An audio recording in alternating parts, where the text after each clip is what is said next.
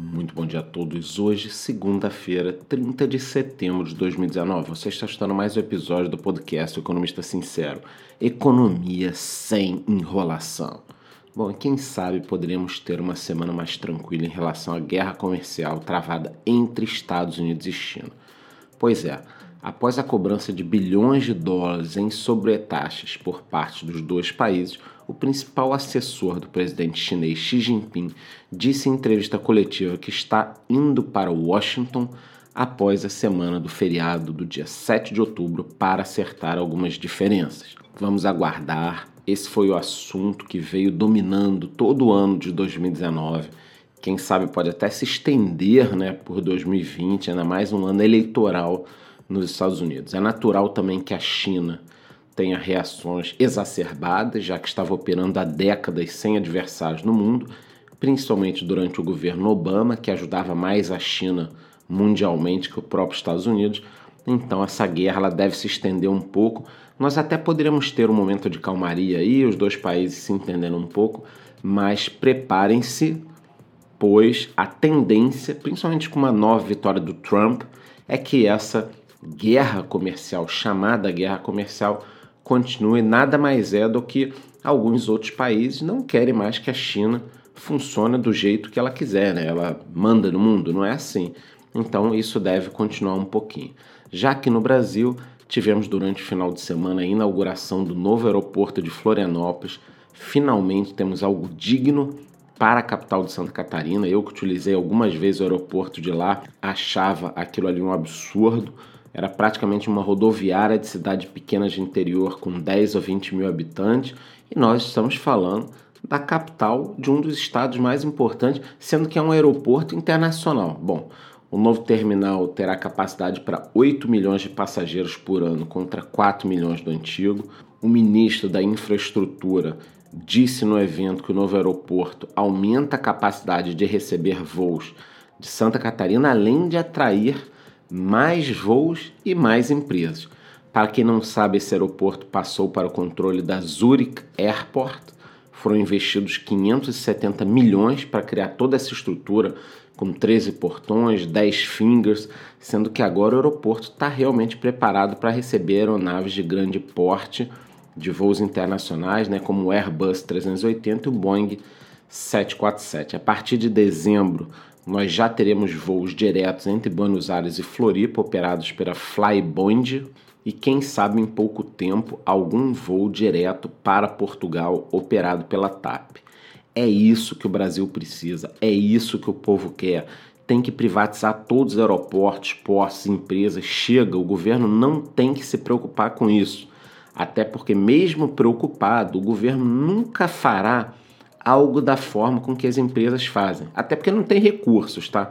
Quando começa uma obra, por exemplo, dessas de 500 milhões, vai acabar aí com dois, três anos de atraso e 2 bilhões de orçamento, aumentam tudo. É uma bagunça, gente. Não faz sentido um país ser sócio de aeroportos e ficar cuidando do aluguel da barraca do cafezinho. Tem que privatizar tudo. Esse é só um exemplo do que pode acontecer se nós sairmos privatizando e tirando da mão do governo aeroportos, portos, isso tudo que acaba virando um foco de corrupção, não um foco de eficiência. Por falar em aviação, na última semana fomos surpreendidos no mercado, né? A Delta anunciou a venda da sua participação na Gol para adquirir 20% da Latam, sendo que eles ainda podem aumentar a fatia de 20 para 24,99 nos próximos dois anos e acabarem aí virando os maiores acionistas da empresa. O primeiro passo da união deve ser o compartilhamento, ainda esse ano, de voos, além do investimento em novas aeronaves com foco em aumentar a quantidade de voos entre a América do Sul e os Estados Unidos. Vocês estão percebendo? Os aeroportos daqui estão sendo privatizados, está tendo investimento em aeroportos, as empresas de fora também vão começar a investir. Investimentos são empregos, são aeronaves. Porra, é isso que a gente precisa. Falando um pouquinho também sobre política. A semana é decisiva para o Brasil em duas frentes diferentes. No Senado deve ser retomada amanhã a análise da reforma da Previdência. O relatório do senador Tasso Gereissati deve ser aprovado na íntegra pelo plenário. Caso isso não ocorra, poderemos ter uma frustração pesada nos próximos dias, tá? Principalmente no mercado financeiro. Mas a ideia é que até o final da primeira quinzena de outubro tudo isso já esteja resolvido. O Brasil precisa começar a andar, estamos chegando no final do ano sem algumas definições. Precisamos da reforma da Previdência finalizada para que outros processos comecem a andar. E a segunda frente importante está no STF.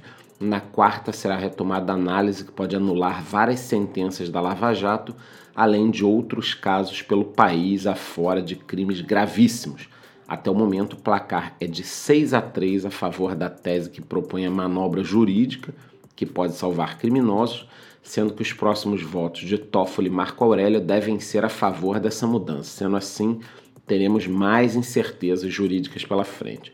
O novo Procurador-Geral da República, Augusto Aras, deve ir no STF fazer a sua estreia justamente defendendo que esse entendimento sirva apenas para casos futuros. Vamos aguardar, eu fico pensando até onde o STF acredita que pode esticar a corda. Qual será o próximo passo agora? Nós devolvermos o dinheiro que os corruptos tiveram que pagar para o Estado? Qual será? Pedirmos desculpa? Devolvermos os cargos para gerentes de estatais que ganhavam 20 mil reais, mas tinham 100 milhões de dólares nas contas na Suíça? Realmente, parece que esses senhores vivem em outro mundo e não estão se dando conta do prejuízo que está sendo causado ao Brasil, mas a população está de olho. Eu acho que eles não têm ideia do que eles estão fazendo, mas vamos aguardar. Já nos mercados temos algumas notícias importantes. A Gol se apressou a informar que a saída da Delta não irá afetar as suas operações, já que a parceira era responsável por apenas 0,3% da receita total da empresa, mas a minha opinião é que não é bem assim a história, né? Porque além de perder um parceiro de peso, esse parceiro foi para o seu maior concorrente agora, cheio de informações, querendo investir pesado, então não dá para minimizar o que aconteceu. É claro que a Gol continua muito forte no mercado, mas foi um baita soco no estômago da empresa que ainda não sabe como a Delta irá despejar as suas quase 33 milhões de ações no mercado, se será em bloco ou via follow-on depois, eu aviso vocês. Já a Saraiva teve sua recuperação judicial homologada, o plano já estava aprovado desde o dia 29 de agosto, agora é esperar qual estratégia a empresa irá utilizar para sair desse buraco, que sinceramente está cada dia mais fundo, é um segmento difícil e agora com a Amazon trazendo o sistema Prime fica ainda mais complicado, mas estamos de olho. Outras duas empresas em que nós sempre comentamos aqui no podcast que são a Via Varejo e a Oi, temos informações. É o seguinte, sobre a Via Varejo, eles continuam investindo no banco digital, né, no Bank.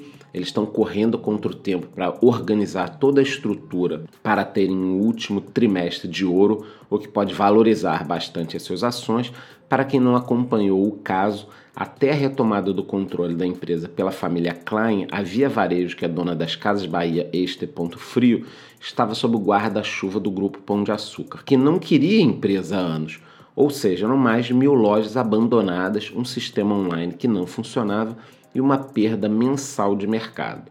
Agora, com a nova gestão, a empresa tem um dono e nós sabemos que é o olho do dono que engorda o gado, portanto, Vamos aguardar. Já no caso da Oi, a situação é mais complicada, conforme vem alertando, a empresa encontra-se em recuperação judicial.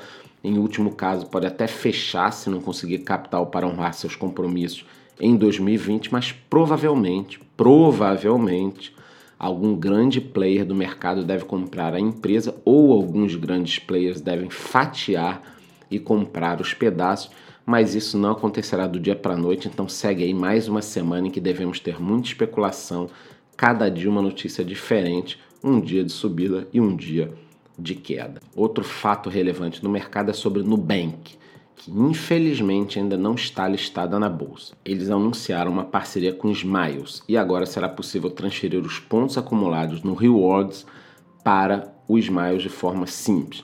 A transferência será imediata, lembrando que quando tentamos fazer isso em bancos é uma novela.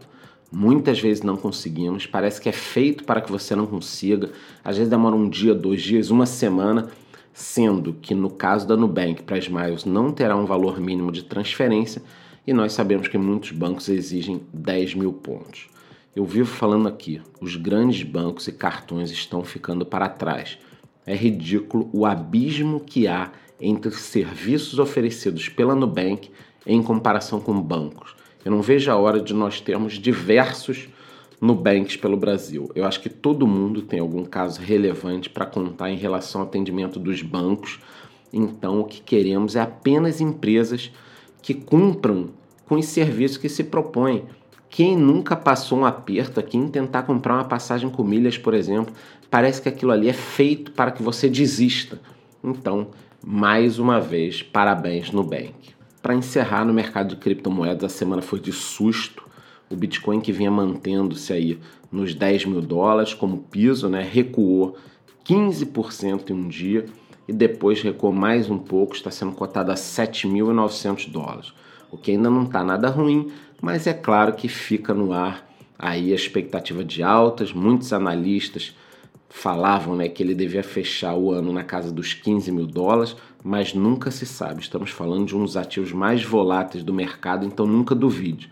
Podemos na próxima segunda ter a notícia de que está cotado a 5 mil dólares ou que já voltou aos 10 mil dólares, segue o jogo, um dos ativos mais voláteis do planeta. Bom, então é isso. Nos vemos na próxima segunda-feira. Desejo a todos uma excelente semana a todos da comunidade judaica um excelente ano novo de 5780, que todos tenhamos muita saúde e muitos lucros. Um ótimo dia para todo mundo.